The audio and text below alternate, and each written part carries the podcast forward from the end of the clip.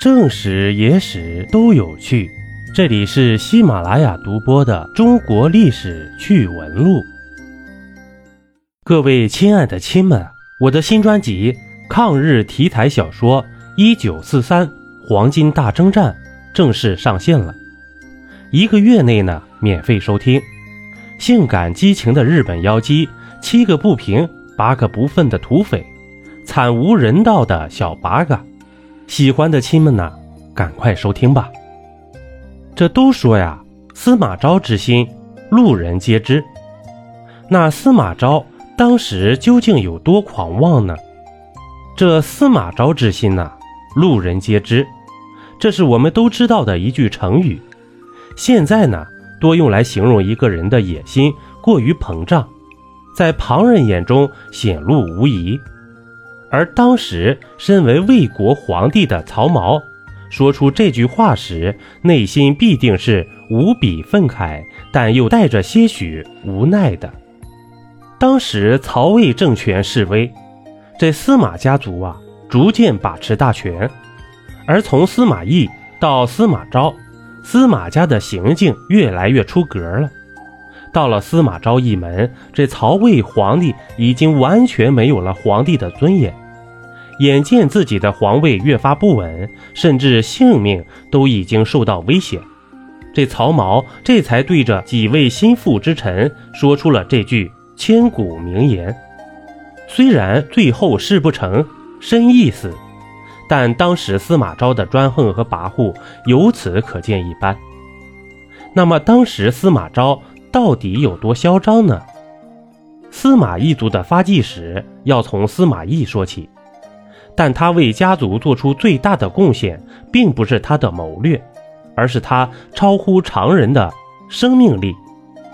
自从他被曹操封为太子中庶子以后，他历经了曹魏三代霸主的更替，但多年以来啊，他虽有野心，但却并未有过太明显的举动，直至曹芳即位。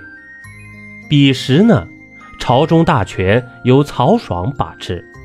他很敏锐地注意到了司马一族的崛起，但在之后的交锋中，他却因过于稚嫩的手段而一败涂地了。尤其是司马懿当时在朝中根基深厚，因此在寻得合适时机之后呢，他便发动了高平陵之变，一举夺得了京都的军政权。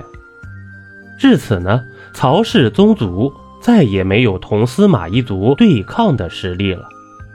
后来啊，这司马懿死后，其子司马师继承了他的遗志，继续扩大司马懿族的势力。而当时的曹芳已经长大了，为了维护自己的天子尊严，在司马师伐吴失败以后，他密诏中书令李丰与几位近臣，想要彻底铲除司马师。结果呢，不慎走漏了风声，最终导致自己被废。这司马师拥立曹髦为新君，连皇帝的废立都能一手掌握。这司马师与司马家族在当时的权势之大，可见一斑。而当时最为嚣张的人，还并不是他，而是他的弟弟司马昭。当时啊，这司马师在一次出征中眼疾复发，临终前呢，他将自己的大将军印交给了司马昭。以免兵马大权落入他人之手，但眼见司马师已死，当了多年傀儡皇帝的曹髦也想趁此机会削弱司马一族。于是呢，他在明知大将军印在司马昭手上的情况下，反而派其去守许都。万万没想到啊，司马昭没有接受圣旨，而是直接带着兵马杀回了京师。逼皇帝封他为大将军，这曹髦毫无办法呀，只得依他。此事过后呢，司马一族的权势进一步加强，改朝换代只是时间问题了。但为了留一个好听的名声，这司马昭并不打算硬抢帝位啊，而是持续向曹髦施压，还操纵朝中大臣上奏要求给他封号，并加九锡。这历史上。加九锡的人物啊，基本上都建立过不世之功。诸葛亮就曾可以获此虚荣，但他拒绝了，并且更重要的是，加九锡之后呢，就代表承认司马昭有篡位的能力了。但曹髦不打算就此认命，在被群臣逼迫连续九次给司马昭加九锡之后，他决定与司马昭拼死一战。有一次呢，他避开耳目，密诏侍中王审、尚书王经、散骑常侍王业三人，并对几人说：“司马昭之心啊，路人皆知，我不能坐以待毙，遭受被废的屈辱。今日。”我将与诸位共谋大事，铲除这个逆贼。只是啊，没想到这天子正欲死战，臣子呢却先降敌了。